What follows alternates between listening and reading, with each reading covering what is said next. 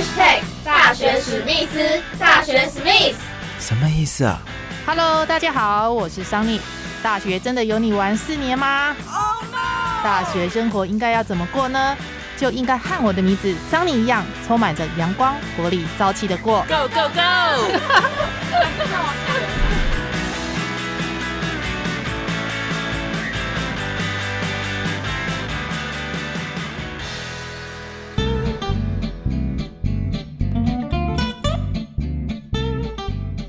大家好，欢迎收听第五十五集的大学史密斯，我是主持人桑尼。就读中信金融管理学院财经法律系的林怡倩，小时候呢，因为妈妈十分重视理财的观念，开启了她对于财经知识的好奇心，于是呢，决定报考了财经法律系来就读。大学四年，有三年争取到学校的精英奖学金。同时呢，也考取了八张的金融相关证照。热爱音乐和运动的他，也参加了羽球社跟吉他社。为了踏出舒适圈，独自跟随着游学团到美国双城来游学。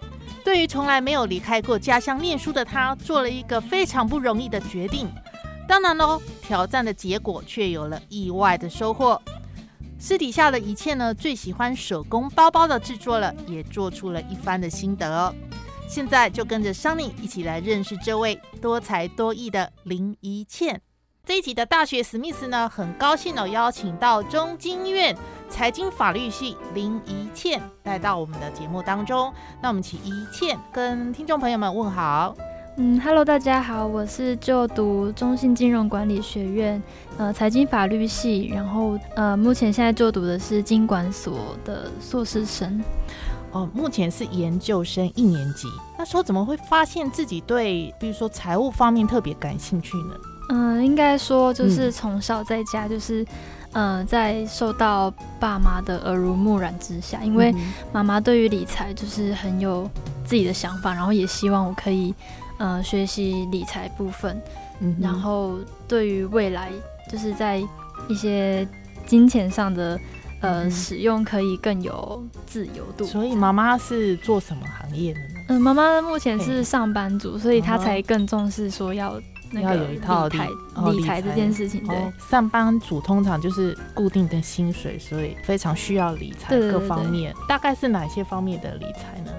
它比较主要就是一般。呃，股票的投资，股票的投资，哎，对，这是一般的理财的方式。除了这个理财很有兴趣之外，你对文字方面的敏锐度也是特别的高，所以你才选择是念财经法律系。嗯，对，因为高中的时候其实。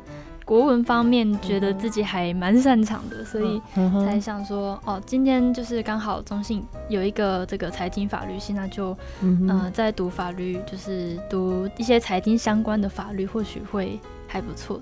中经院的财经法律系其实它的法律的话是跟一般法律系比较不一样的地方，它是比较偏向于这个公司法。其实我们也会读到一些公法，就像是宪法、民法、刑法这些，其实都会读到。但其实我们大部分主要呃专注的点，其实是在于一些商法的呃善用，这样。嗯哼，像一些证交法、一些商法、公司法。对。哦，这是跟一般的大学的法律系比较不一样的地方。一些公司治理法之类的。那你在念财经法律系最喜欢的是哪一门科目呢？嗯，我觉得智慧财产权法还蛮有趣的，就是因为其实制裁法并不会像一些公法，像宪法、刑法、民法这么这么觉得比较抽象，然后它其实是在每个人生活中都会遇到的。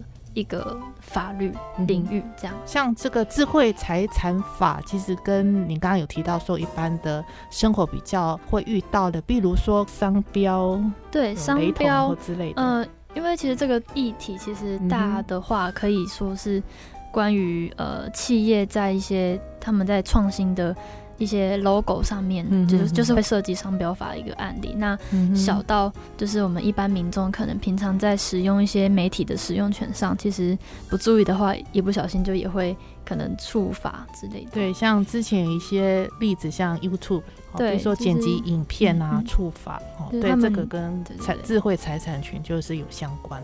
那你在学校除了念这些比较专业的科目之外啊，那你也考了很多张金融相关的证照，大概有几张呢？现在嗯、目前是有八张金融相关证照。八张，哪些类别的证照比较多？诶、就是关于银行端的金融证照，就是像是嗯哼，呃理规或是外汇。嗯哼，那像比较难一点，就是呃初阶跟高阶的证券商营业员的这个证照。比如说跟金融相关方面的证照，你是怎么样来准备考取这些证照的？就我的经验的话，我要知道考这张证照之前，我可能会先去呃询问学长姐啊，或是一些考过的同学，他们之前成功的经验，嗯，然后再加上一些辅助书，像证照书，大概读完之后，再到呃网络上找一些题库啊，然后就是嗯开始刷题库这样。嗯哼，所以就是请教同学、老师，要不然就是自己看书，对对对到网络上去找一些试题来准备。那么多张证照，你大概觉得哪一张证照最难考？呃，最难考的我觉得是那个高阶证券商营业员，听说是大魔王。大魔王 高阶证券商营业员。嗯，哇，为什么这一张特别难考呢？因为看他从他分两级就知道很难考，因为他已经有一个初阶，哦初阶其实就已经呃不太容易，除非是真的就是对、呃理财这件事情比较有概念的人，嗯那高阶一定是初阶更难。高阶的话，就变成像是那种专业的经理人。这几张八张，还有一个外汇也是考了很多次。呃，就我自己而言是考蛮多次，因为他它有一些嗯比较专业的符号，就是会比较复杂，它的排列组比较复杂，所以要去背的东西会比较多。嗯哼哼那你在大学期间呢、有争取到这学校所谓的精英奖学金？嗯那这个精英奖学金的学校申请的一个条件门槛是怎么样？嗯、就是我们每学期会规定说，嗯，呃，你每一科的平均成绩要在七十五分以上，然后，嗯呃，班排名要在百分之五十嗯之前，那再加上他每学期规定的证照数，那你达到了就是可以得到这个这份奖学金。所以就是有每学期七十五分以上，然后排名前啊百分之五十，跟证照对，哦但是证照规定，嗯，对，但是呃，基本上每一届的规定其实都不太一样。嗯那我这一届是这样，可能下一届嗯就不一样。就不一样。对所以你应该说有三年的时间都有拿到这个精英奖学金，对那这样子就省下了不少钱呢。对，就是一学期学杂费的话，大概是四万多块。四万多一学期，那一年有两个学期，那对对对对三年，哇，这样子算起来也是不，少了所以，省了不少数钱数，来万，数十来万啊。所以很认真在考证照。对，哇，那这样子也是不容易了。就是在学校会很认真在准备考这些证照。对，OK，你在学校还有参加海外见习的部分吗？据我所知，你在大一的时候曾经就是自己在网络上面有看到有这个、嗯，哦美国的一个游游学营。对，这个游学营是到哪里去游学呢？嗯，他是去加州的两个城市，一个是旧金山，那另外一个是嗯呃洛杉矶。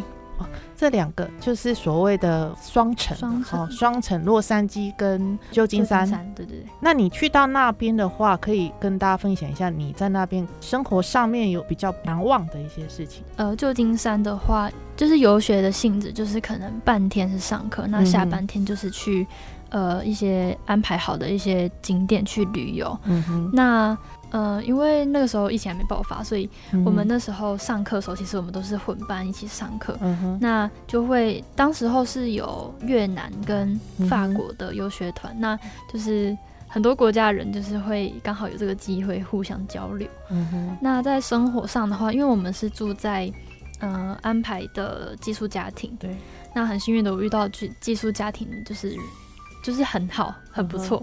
我们可能要上课前啊，或者是下课回来，都会帮我们准备好那个餐点，对对，吃的，就是让我们可以放心的。所以在吃的方面就无后顾之忧。对，无后顾。呃，这寄宿家庭的主人都会准备好三餐等你们回来，这样子。对对对。另外就是在你说上课的部分啊，刚开始去的时候一定是会不知道那边的。呃，路况怎么样啊？你你刚去的时候有碰到什么样的困难？因为第一天去上课的时候，其实路真的非常的不熟，所以真的是要鼓起勇气，然后利用自己一点有点。有点就是不是很好的英文，然后 就是对方至少听得懂的英文，然后去去成功问到路，觉得还蛮哦。是刚开始去的时候是非常的不习惯。上课之外，你在那边还有去过什么地方玩吗？附近的景点？我觉得一个比较特别的是，原本没有在行程里面的，就是一个呃名叫做恶魔岛，嗯，就是它原本在以前是一个。就是主要是关很多罪大恶极的嫌犯的一个监狱，嗯，那现在是已经变成一个博物馆了，嗯哼，那在里面他们导览其实做的很好，就是环境音都是那个环绕音响都做的非常好，所以会让你觉得哦你在听那个导览的时候会觉得身临其境的感觉，这是一个蛮特别的经验，因为这个门票其实是呃。就是另外另外很幸运的得到的一个机会，这样上课，然后也有玩到，然后又寄宿家庭，这样子大概是多久的时间？一个月的时间？嗯，一个一个月时间。嗯，那这一个月的体验下来，让你有学习到什么？因为我算是嗯一个人，然后跟一群不认识的人，然后第一次有这个出国的经验，所以说你要在很短的时间内，然后去适应，不管是。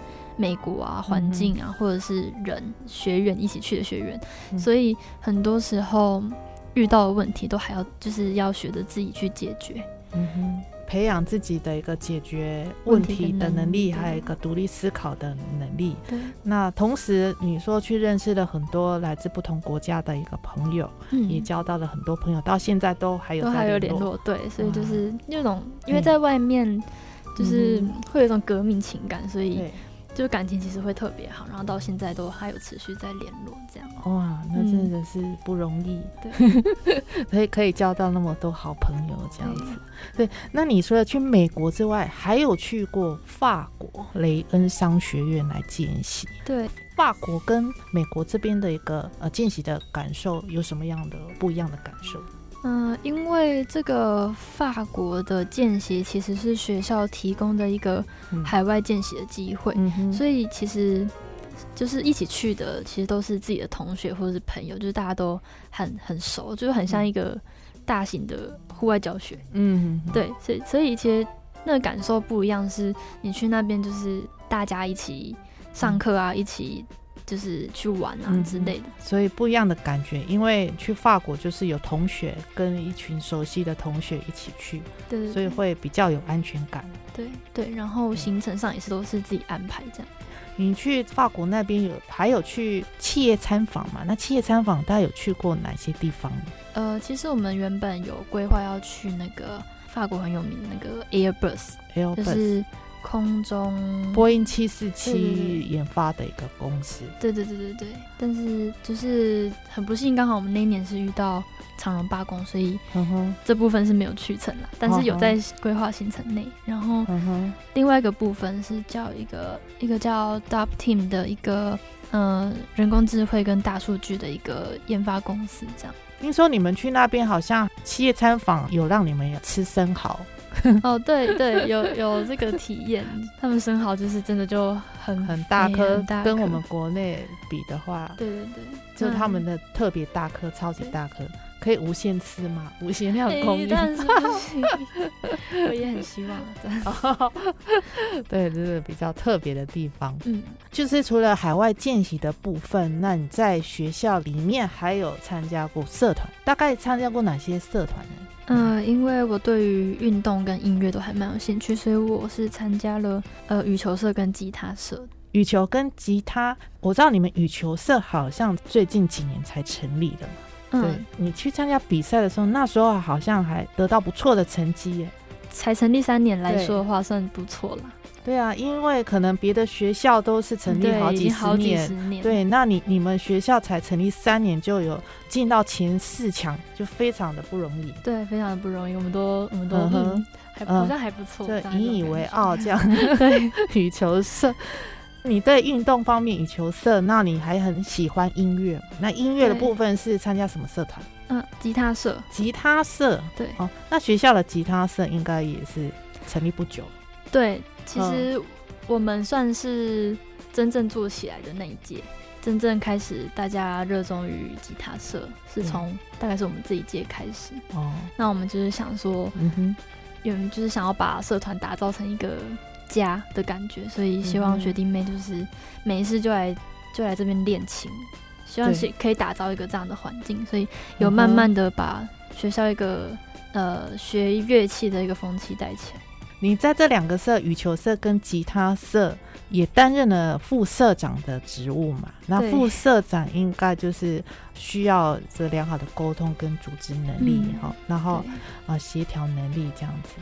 其实你们在学校的话，因为都是金融财经方面的，如果多了这两个运动跟音乐，应该会对你们学习上面比较平衡，生活才不会太无聊。嗯对。对，真的，社团当中啊，有没有发生过特别有趣的事情？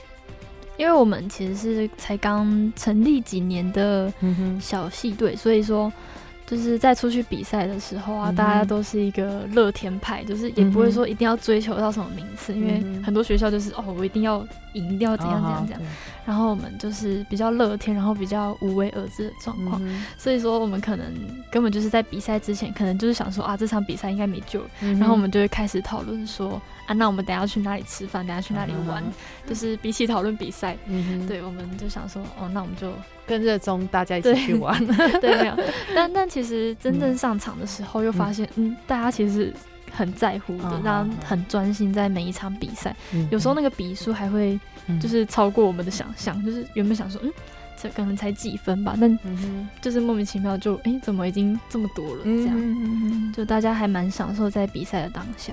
所以这是在比赛过程当中觉得比较呃有趣的事情。嗯，那你除了读书之外，平常私底下有没有特别的一个兴趣嗜好？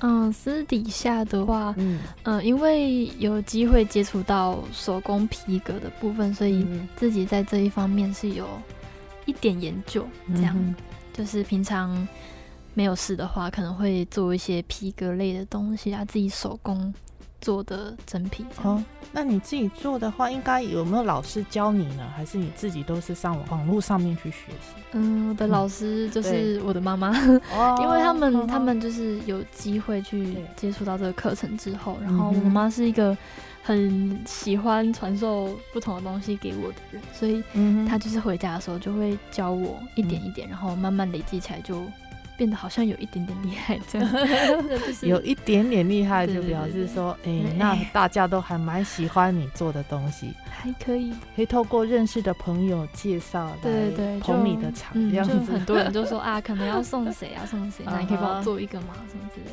哇，那除了这个财经方面，你私底下还特别对这个手工皮革很有兴趣在，嗯，之后也会考虑从事这方面的，哎，不排斥，不排斥，哎、对，对，可以啦。，可以，现在斜杠，对斜个好几杠，斜了好几杠。对，这都可以发挥自己的所长，这样对。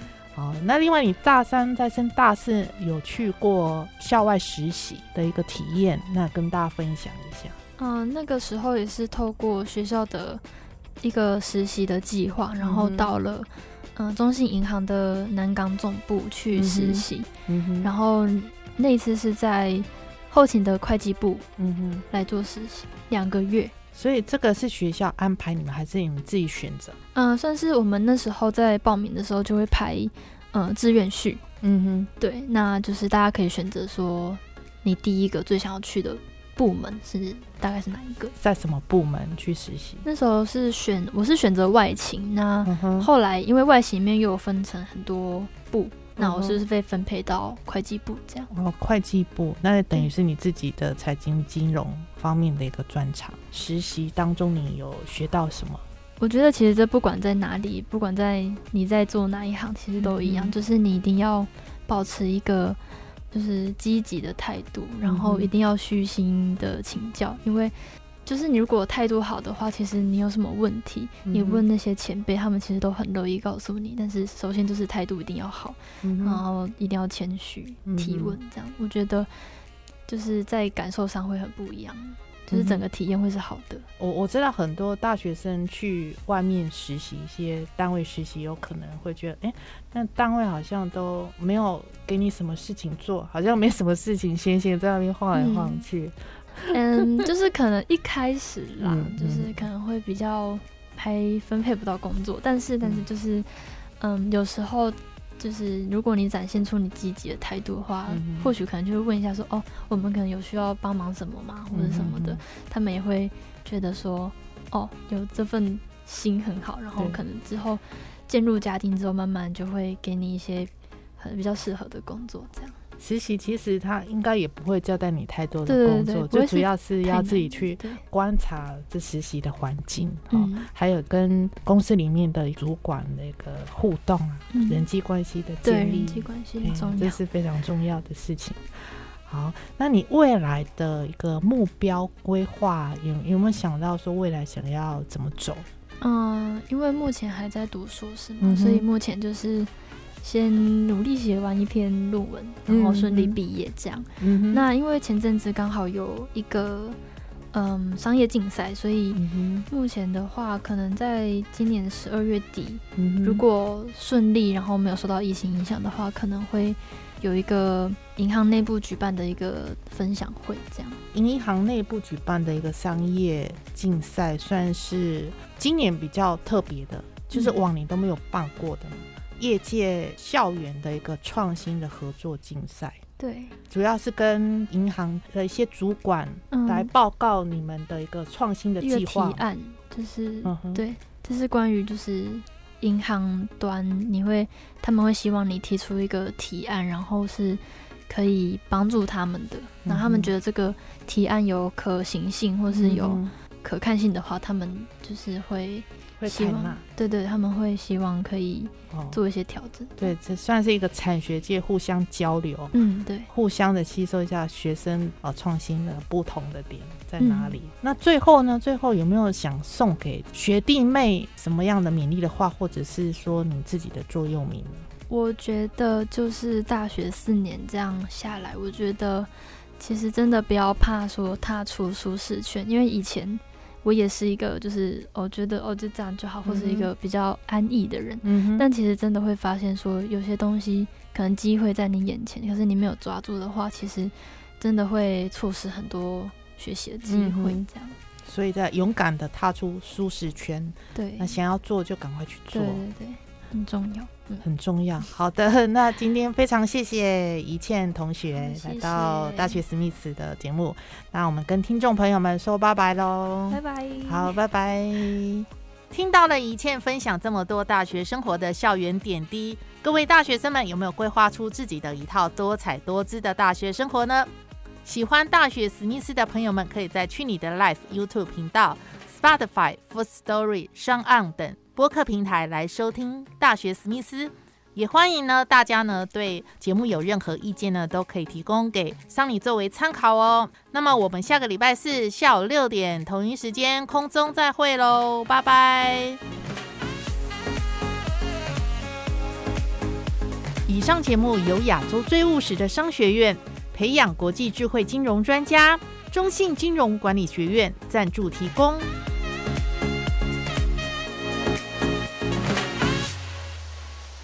亚洲最务实的商学院——中信金融管理学院，接轨国际，打造智慧金融、AI、行销科技跨域人才，高额奖助学金，产学合作，企业实习，绩优生就业推荐。中信金融管理学院是您疫情后高等教育的最佳选择。